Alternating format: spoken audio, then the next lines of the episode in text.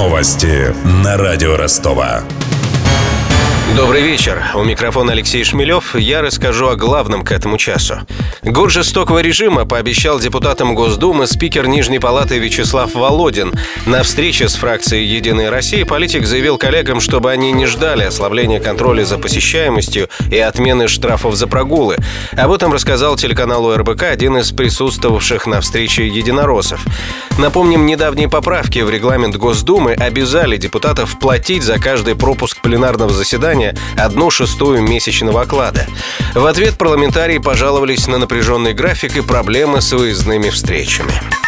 Водительские права могут стать удостоверением личности. Соответствующая петиция опубликована на сайте Российской общественной инициативы. Авторы отмечают, что права имеют все признаки такого документа. Благодаря нововведению гражданам будет проще и удобнее подтвердить свою личность. Зато потерять водительские права станет так же страшно, как и паспорт, считает советник руководителя аналитического центра при правительстве Юрий Аммосов. По факту мы уже пользуемся водительским удостоверением как документом и выдаем выдается он, по сути, тем же органам, который выдает паспорта. Так что сама по себе инициатива даже не то, что разумная, это, что называется, закрепление уже сложившейся практики. Правда, тут придется сразу думать и о защите от возможных злоупотреблений, потерь. Если ваш документ является таким же обязательным, как паспорт, имеет нотариальную силу, вы его теряете. Вы оказываетесь в том же положении, что по вашему удостоверению кто-то сможет, допустим, кредит получить. То есть, с одной стороны, возможности, а с другой стороны, риски. Я же добавлю, что для рассмотрения в правительстве инициатива должна набрать не менее 100 тысяч голосов.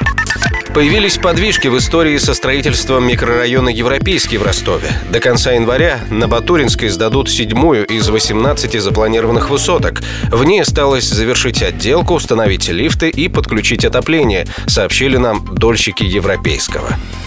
Для справки. Стройка началась в 2013-м на месте бывшего аэродрома ДСААФ в районе Батуринской. По проекту в новом микрорайоне должны возвести 18 многоэтажек, детский сад, школу, фитнес-центр и подземную парковку. Однако сейчас свое жилье получили дольщики только шести домов. Генеральным подрядчиком выступает компания «Донской альянс». Непосредственно выполняли работы фирмы «Рубин», «Стройстарт» и «Новер». Все три сейчас проходят процедуру банкротства. Из-за этого с прошлого года заморожена стройка 10 10 многоэтажек. Некоторые завершены на 95%. Под некоторые не вырод даже котлован. Две высотки на стадии проектирования. Без жилья остаются 3000 человек. В мае этого года нашелся инвестор, пожелавший достроить весь жилой комплекс. Им оказался бывший учредитель обанкротившегося Рубина Илья Мелконян, рассказала дольщица европейского Кристина Сенаторова. Ранее в мае нашли якобы нового инвестора. Лукьян Илья Эдуардович являлся также учредителем Рубина, который также входит в нашу стройку.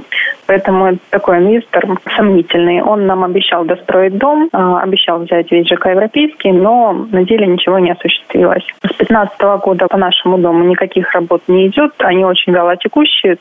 Примечательно, что минувшим летом Мелконян получил из рук бывшего сити-менеджера Сергея Горбаня памятную медаль за большой след в развитии города. По оценке ростовских властей, на завершение строительства европейского требуется миллиард рублей.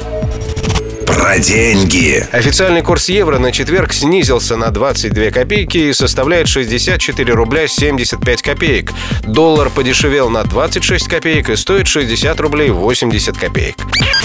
У меня вся информация к этому часу. У микрофона Алексей Шмелев. Над выпуском работали Денис Малышев, Мария Погребняк, Ксения Золотарева и Александр Попов. Новости на радио Ростова.